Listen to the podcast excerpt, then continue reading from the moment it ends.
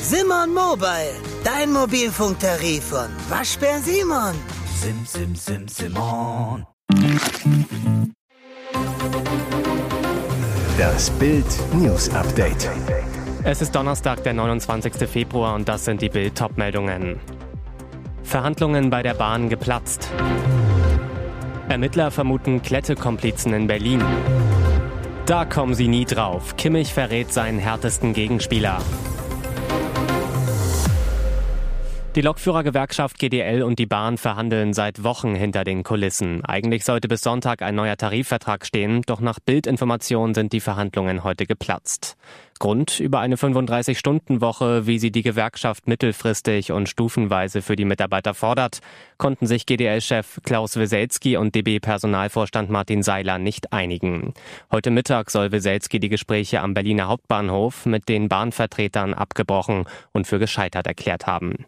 Zuvor hatten beide Seiten noch als Joker zwei Moderatoren eingeschaltet, Schleswig-Holsteins CDU-Ministerpräsident Daniel Günther für die GDL und Ex-Innenminister Thomas de Maizière für die Bahn waren. Doch auch sie konnten den Streit offenbar um kürzere Arbeitszeiten nicht schlichten. Die Gewerkschaft wollte eine dreistufige Absenkung der Arbeitszeit von derzeit 38 auf 35 Stunden. Über drei Jahre sollten die Bahnbeschäftigten jedes Jahr eine Stunde in der Woche weniger arbeiten. Das lehnte die Bahn ab. Zieht sich die Schlinge um die flüchtigen RAF-Terroristen immer weiter zu?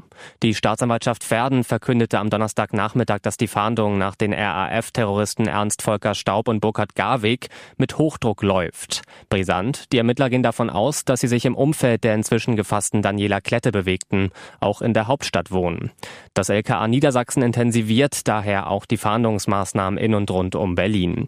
Es wird vermutet, dass sich die beiden Gesuchten in Berlin aufhalten könnten, so ein Sprecher. Und weiter, aufgrund der vorstehend genannten Waffen- und Sprengmittelfunde wird davon ausgegangen, dass auch von den zwei noch unbekannten Wohnungen der flüchtigen mutmaßlichen Räuber Ernst Volker Staub und Burkhard Garwig ein Gefährdungspotenzial für die Bevölkerung ausgehen kann.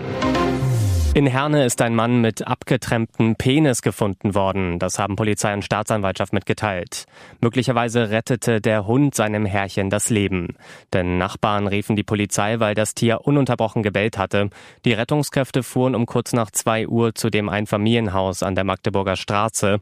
Schon von außen hörten sie schmerzhaftes Stöhnen, brachen daraufhin die Tür auf und fanden den 66-Jährigen. In Lebensgefahr schwebend kam er ins Krankenhaus. Der Vorfall hatte sich bereits in der Nacht zu Dienstag ereignet. Jetzt gehen die Beamten mit dem Fall an die Öffentlichkeit. Polizei und Staatsanwaltschaft erhofften sich Zeugenhinweise. Weder das fehlende Körperteil noch ein Tatwerkzeug wurden bisher sichergestellt.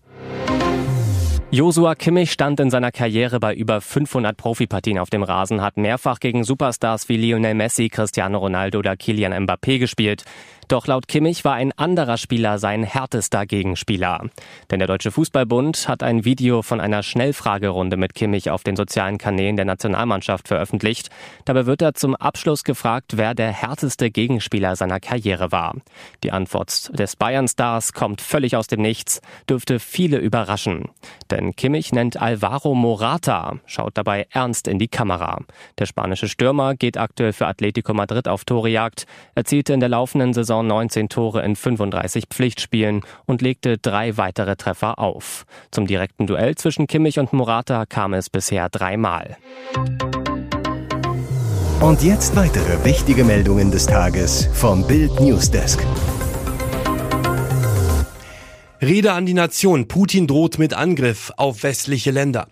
Zwei Wochen vor der Pseudo-Präsidentschaftswahl und zwei Wochen nach dem Tod Alexei Nawalnys hält Kreml-Diktator Wladimir Putin seine Rede an die Nation. Der wichtigste Teil eine offene Drohung gegen den Westen. Putin ätzte gegen jene, die davon sprechen, westliche Truppen in die Ukraine zu schicken, wohlgemeint Frankreichs Präsident Emmanuel Macron der einen Einsatz nicht ausschließen wollte. Die Folgen würden tragisch für jene, die ihre Soldaten in die Ukraine entsenden würden, so Putin. Wir erinnern uns, was mit denen geschah, die ihre Truppen in unser Land schickten. Jetzt werden die Folgen für die Interventionisten noch viel tragischer sein. Dann drohte er mit Angriffen auf westliche Länder. Sie müssen verstehen, auch wir haben Waffen, die Ziele auf ihrem Territorium vernichten können, so der russische Diktator. Dies könnte in einem Konflikt münden, der zum Ende der gesamten Zivilisation führe. Aber dazu, dass Russland die Ukraine binnen weniger Tage besiegen wollte und nun schon seit zwei Jahren Krieg führt, sagte Putin kein Wort auch nicht zu den gigantischen Verlusten, die seine Armee zu verzeichnen hat.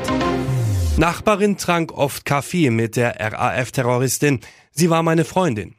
Über mehrere Jahrzehnte hinweg tauchte RAF-Terroristin Daniela Klette unter und wohnte mitten in Berlin. Doch welches Leben führte die Straftäterin in einem Kreuzberger Mehrfamilienhaus? Bereits seit 2007 wohnt Nachbarin Neriman I in dem Haus in Kreuzberg, nur wenige Etagen unter Daniela Klette, alias Claudia, wie sich die RAF-Terroristin seit ihrem Untertauchen nennt. Auf alten Fahndungsfotos erkennt die Nachbarin Klette kaum wieder. Sie sieht jetzt ganz anders aus als auf dem Foto, hat kurze graue Haare mit Pony, sagt Neriman I. Für sie war Daniela Klette eine nette Frau. Auch weitere Nachbarn beschreiben Daniela Klette als freundlich und unauffällig. Wir haben in der gleichen Etage gewohnt. Sie heißt Claudia und war Nachhilfelehrerin, ist abends nach Hause gekommen. Sie hat nicht viel verdient, eher ärmlich gelebt. Sie hat meinem Sohn und mir beim Deutschlernen geholfen und auch mal einen Brief zu schreiben, sagt eine andere Frau aus dem Haus. Und weiter, sie war oft bei mir zum Kaffeetrinken zu Besuch und wir haben gemeinsam ehrenamtlich die Straße gesäubert. Sie war meine Freundin, sie ist keine Terroristin, daran glaube ich nicht.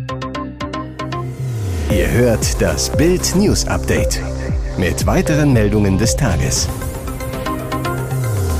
Kriege, Inflation, alter Wahlkampf. Wie lange hält Biden das alles aus? Kriege in Gaza und der Ukraine, Einwanderungskrise, hartnäckige Inflation, die Debatte über sein Alter, die Prozesse seines Sohnes, der Wahlkampf gegen Donald Trump, US-Präsident Joe Biden steht extrem unter Druck. Seine Mitarbeiter im Weißen Haus fragen sich besorgt, wie lange hält er das noch aus? Ein Ex-Mitarbeiter verglich die gegenwärtige Lage des Präsidenten laut New York Times mit einer Szene in Top Gun Maverick. Er muss wie Tom Cruise mit Überschall durch eine tückische Schlucht im feindlichen Territorium fliegen und dabei jede Kurve mit höchster Präzision ausführen, um nicht in den Tod zu stürzen. Michael LaRussa, Ex-Pressesprecherin von First Lady Jill Biden, schilderte es in der New York Times so, die Konsequenzen für unser Land könnten nicht größer sein.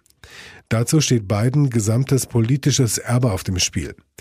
Die Geschichte wird seine Präsidentschaft daran messen, ob er Trump schlägt oder ob es eine Fortsetzung des Albtraums geben wird, der Amerikas Demokratie bedroht.